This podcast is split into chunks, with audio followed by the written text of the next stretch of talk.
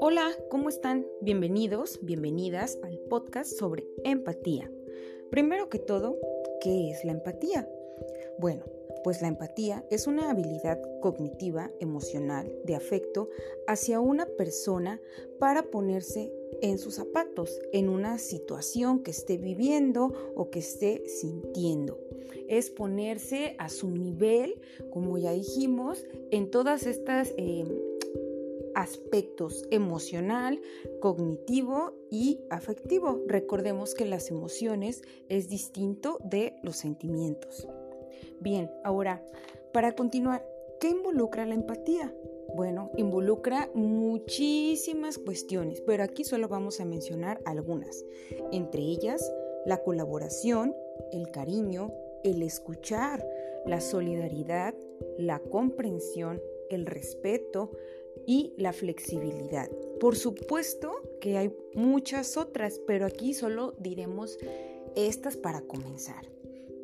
Bueno, de hecho se dice que las personas más empáticas son las que saben interpretar mejor a las demás personas, no solo con sus palabras, sino con su mirada, la voz, con todos los movimientos corporales. Es más, casi casi como lo practican en el día a día ya les sale natural.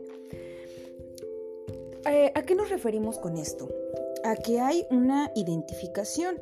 Eh, no es que seamos iguales cuando yo practico mi empatía con alguien más o cuando tú la practicas con alguien más. No, no significa ser iguales, sino que hay una conexión, hay una comprensión en la manera de pensar, de imaginarse como el otro o como la otra.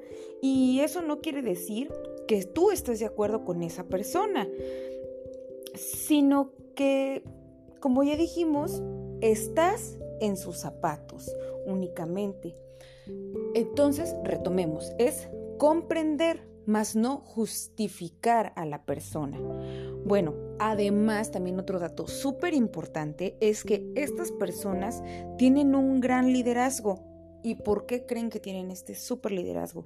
Pues porque se permiten y permiten a las demás personas a su alrededor a mostrarse tal y como son.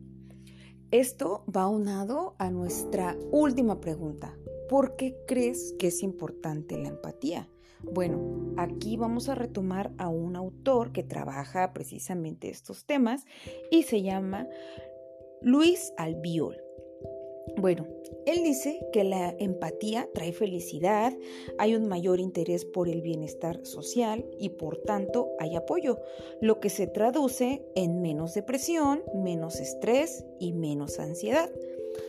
También debemos recordar que esto impactaría totalmente en nuestra salud ya que bien sabemos que hay emociones que pueden afectar positiva o negativamente nuestro cuerpo, nuestros órganos.